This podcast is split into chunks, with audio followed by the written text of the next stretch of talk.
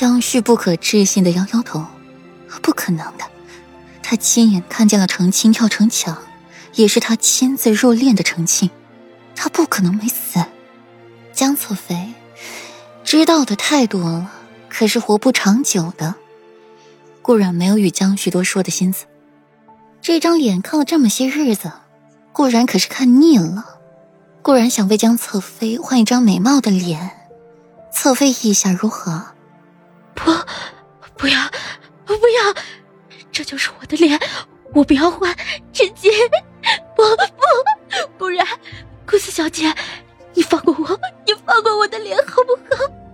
我保证，我保证，我绝对不会把今天的事情给说出去，你不要这样对我好不好？江旭连跪起来，磕着一个又一个的响头，直到把额头磕破了也没停。顾然也依旧无动于衷。只有死人才不会说话。你要本小姐如何信你？本小姐给你一个活命的机会，划了你那张美貌的脸。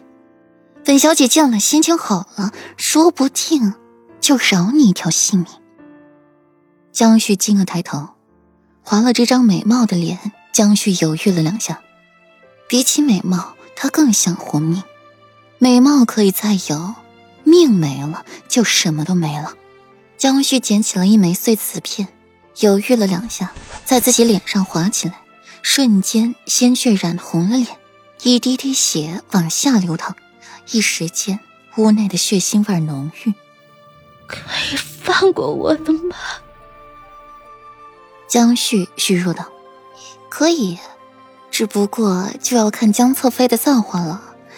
侧妃，你说，如果依兰花和经过大量提纯的蛇床子加在一起，会是什么效果？顾然走到一边的香炉前屏息，从怀里拿出了一瓶药，取出两粒扔进了香炉里燃烧。等到燃尽，香味散发出来，才慢慢的离开，走出红月房很远。才开始恢复呼吸，江旭，慢慢享受吧。长孙远，这个哑巴亏你就受着吧。你还得庆幸江旭的死，更得庆幸我亲自替你解决了这个大麻烦。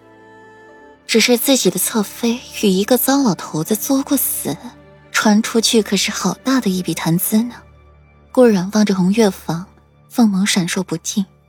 想起刚才他在里面布置的幻境痕迹还没有擦干净，裴玉来到简园，便见莫奇尽忠职守的守在外面。顾阮呢？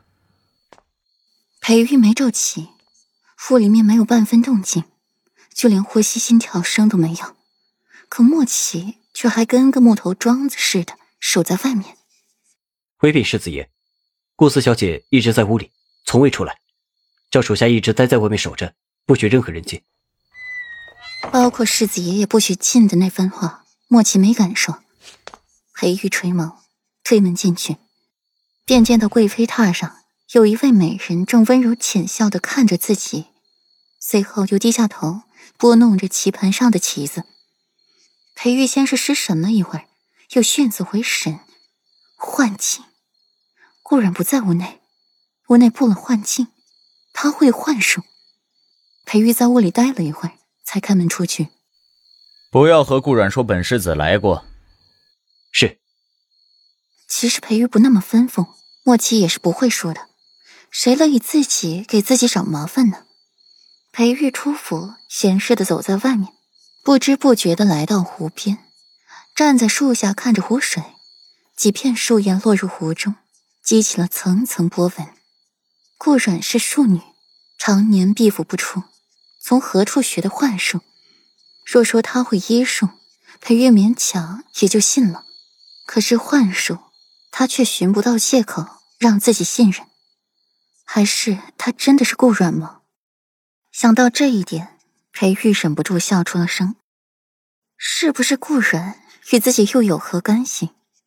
左右自己想要的，也不过是那具身体和那副容貌，仅此而已，何必自寻烦恼？也许这样的顾软更能让他少操心思，也无形中少了一些不该惦记顾软的人。裴世子好兴致，左长安老远便看见了裴玉一个人在湖边发呆，左小姐也不例外。裴玉与左长安关系尚可，因着顾阮的缘故，又才近了一些。